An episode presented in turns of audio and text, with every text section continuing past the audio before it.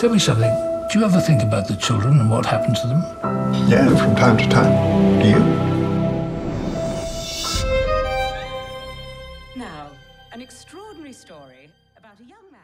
Une vie du Britannique James House plaît beaucoup au grand public, mais moi, j'ai quelques objections contre ce film.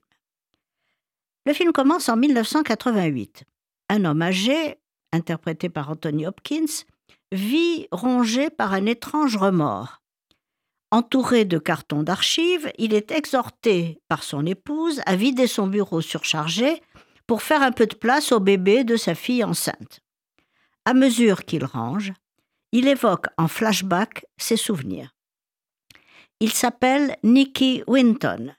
Quand il était jeune agent de change dans une banque londonienne en décembre 1938, il s'est rendu à Prague et y a été bouleversé par les conditions de misère et de famine des réfugiés qui avaient fui la montée des nazis en Allemagne et en Autriche et qui vivaient sous la menace d'une invasion imminente.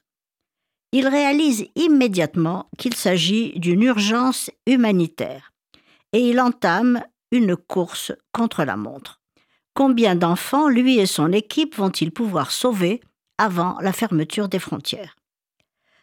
Après trois mois de travail pour trouver des passeports et des familles d'accueil à Londres, le 14 mars 1939, la veille de l'invasion des Sudètes par l'Allemagne nazie, le premier des huit trains transportant des enfants de réfugiés se dirige vers la Grande-Bretagne. Un neuvième train doit partir le 3 septembre, mais il est arrêté. L'Allemagne a envahi la Pologne deux jours plus tôt, déclenchant officiellement la guerre et les frontières sont fermées. On sait qu'aucun des quelques 250 enfants à bord de ce train n'a survécu.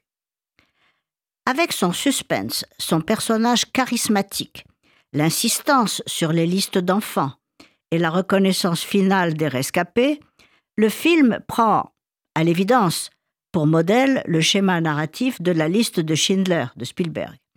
Et il poursuit le même objectif, dévoiler le travail acharné d'un juste méconnu. Winton, qui a sauvé 669 enfants dans les mois qui ont précédé la Seconde Guerre mondiale, reste hanté, comme Schindler, par le sort de ceux qu'il n'a pu mettre en sécurité en Angleterre et se reproche toujours de ne pas avoir fait plus. Malgré l'interprétation excellente de Johnny Flynn et d'Anthony Hopkins, mais aussi d'Helena Bonham Carter, cette reconstitution historique palpitante a un grand défaut. Elle évite le mot juif. Elle insiste, de plus, un peu lourdement sur l'émission de télévision britannique That's Life, où Winton a été invité à s'asseoir dans le public, alors que l'animatrice, Esther Hansen, lui révèle que l'assistance entière est composée d'enfants, désormais adultes, qu'il a sauvés pendant la Shoah.